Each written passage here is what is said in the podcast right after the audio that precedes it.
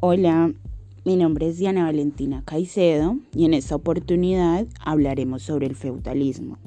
Antes de comenzar a hablar sobre las características principales de la sociedad feudal, debemos dar una breve definición de lo que era el feudalismo.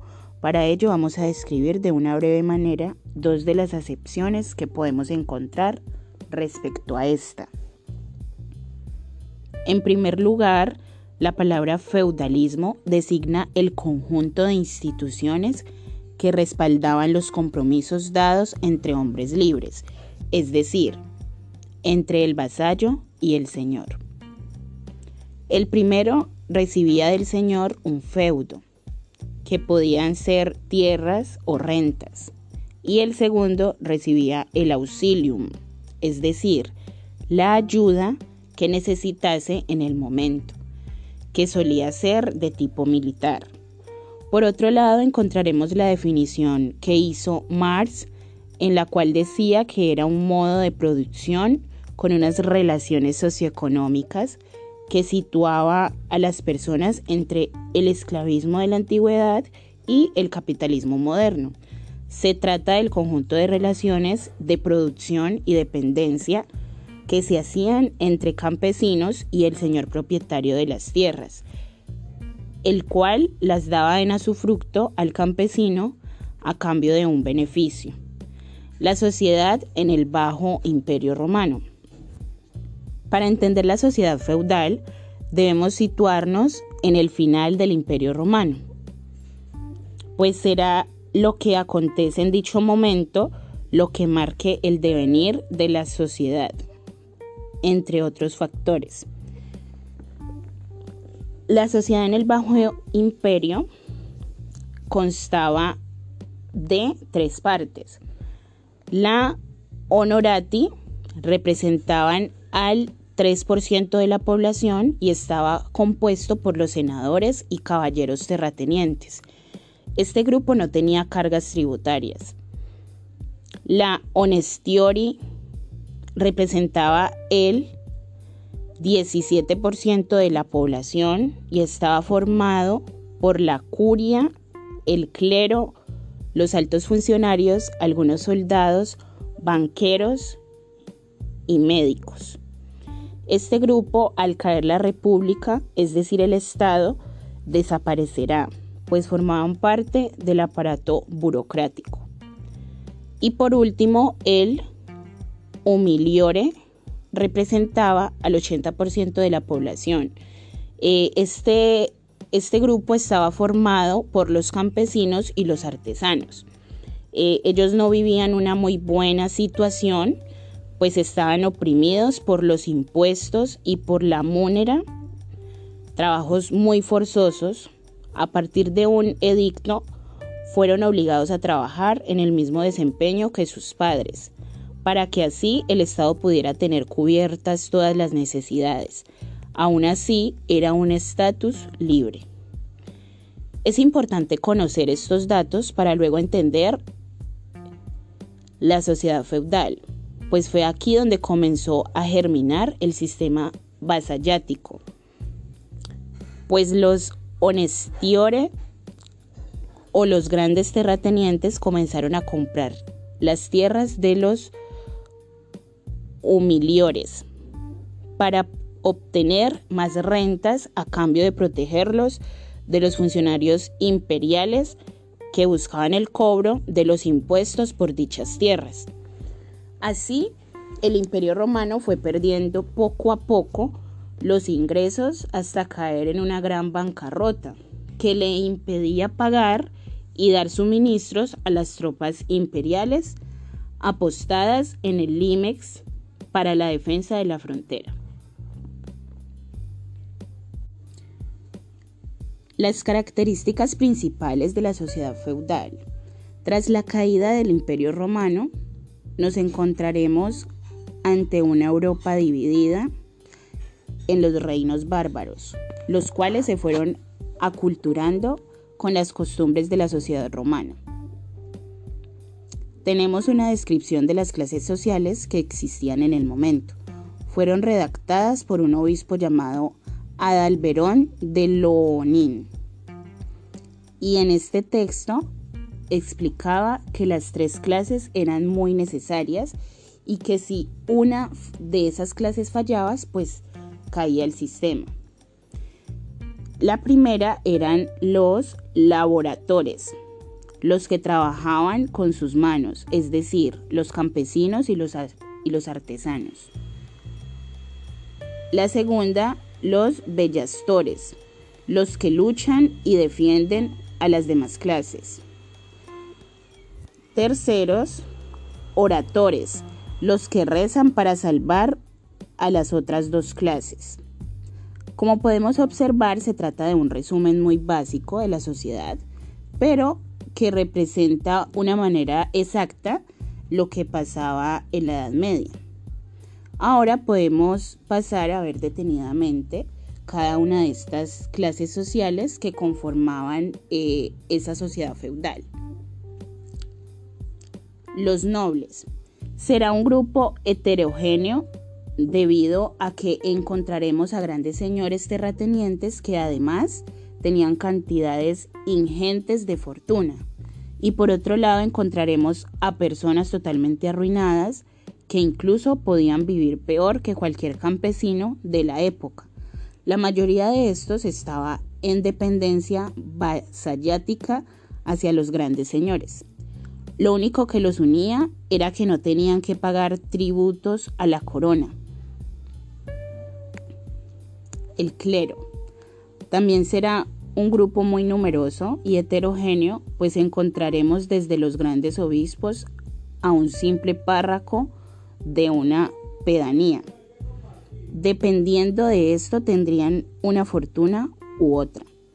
También estaban exentos del pago de tributos y además cobraban por administrar los sacramentos y recibían rentas.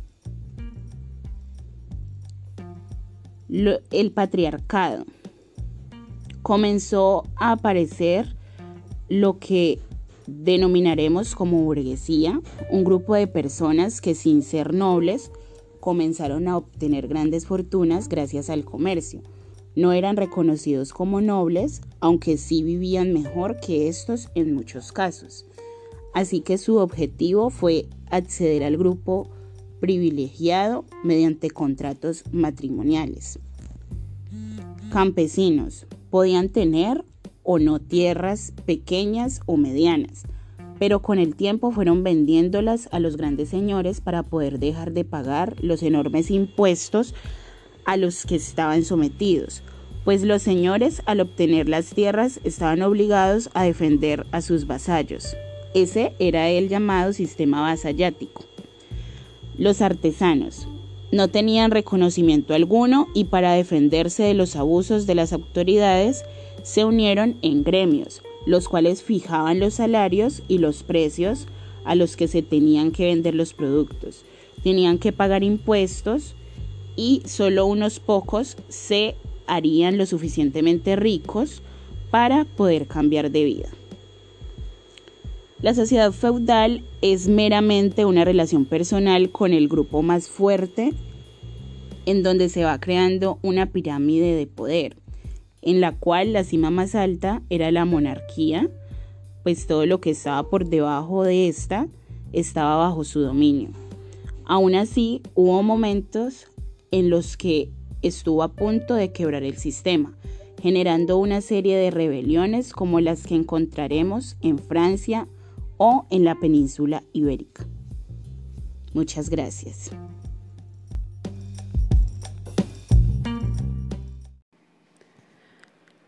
El paro nacional y su influencia en la realidad social actual en Colombia. En 1810 se dio la reyerta del 20 de julio, o lo que conocemos de manera más popular, el acontecimiento del florero de Llorente. Este es quizá el primer momento donde en Colombia se evidencia el rebosamiento de la copa, tras una serie de acontecimientos que ya amargaban la vida de la sociedad colombiana. El paro nacional y su influencia en la realidad social actual en Colombia. En 1810 se dio la reyerta del 20 de julio, o lo que conocemos de manera más popular, el acontecimiento del florero de Llorente. Este es quizá el primer momento donde en Colombia se evidencia el rebosamiento de la copa, tras una serie de acontecimientos que ya amargaban la vida de la sociedad colombiana, ya sea bien por injusticias o por conflictos de pensamiento. Para 1948, la muerte del caudillo es otro gran referente de estallido social, donde el tan conocido Bogotazo se abrió camino con una ola de sucesos sin precedentes en el país cafetero. Por razones ideológicas y de legislación, por cuestión de principios, como desde la oposición conservadora expresó en su momento León María Lozano, o porque se requería avanzar en el pensamiento igualitario, donde el hombre es el pueblo. Estos sucesos son tan cercanos a la realidad actual que pareciera que es así, con el patrón de inconformismo que nació en la protesta. La cuestión avanza más allá, y es que toda protesta tiene una serie de actores, a favor, en contra, indiferente o simplemente sigue órdenes. Son los actores, participantes y autores quienes protagonizan las marchas. Más allá de la motivación, son los hechos de cada uno, los que justifican o no sus actos. Y con una mirada fría pero objetiva, es importante observar el papel y posición de cada uno, empezando por quienes convocaron, desde lo que se sabe, las marchas y lo que llevó al paro de 32 días. Molano enseña que la historia debe contarse desde quienes vivieron los hechos, desde lo que nadie se atreve a decir de lo que sucedió, desde la víctima y el verdugo. ¿Qué produjo el estallido? La opresión, esa de la que habló Freire en su Pedagogía del Oprimido. Es hoy el principal motivo del movimiento, es evidente que en un país con tanta desigualdad social y un alto índice de corrupción, llegaría el momento en el que se dieran manifestaciones como las que hoy se viven.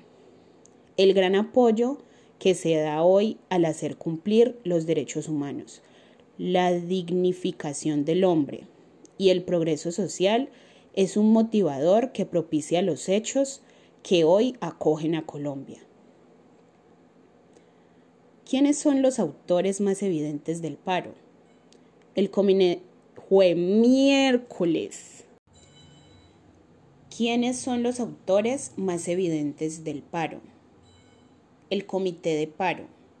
Es quizá quien inició el llamado a la protesta, pero este comité se conforma de una serie de representantes de los diferentes gremios, donde destacan los gremios sindicales los cuales en vista del proyecto de ley para financiamiento o reforma tributaria camuflada en obra social, encendieron las alarmas a un posible gol que el gobierno quería hacerle a los colombianos, cargando a la clase media una serie de impuestos que afectarían a un gran grupo de la sociedad colombiana. A partir de ahí, inicia el 28 de abril la marcha que marcaría el inicio de figuras dentro de la protesta, siendo los estudiantes actores centrales del momento. El inconformismo que existe dentro de este grupo es constructo de una serie de incumplimientos a acuerdos anteriores.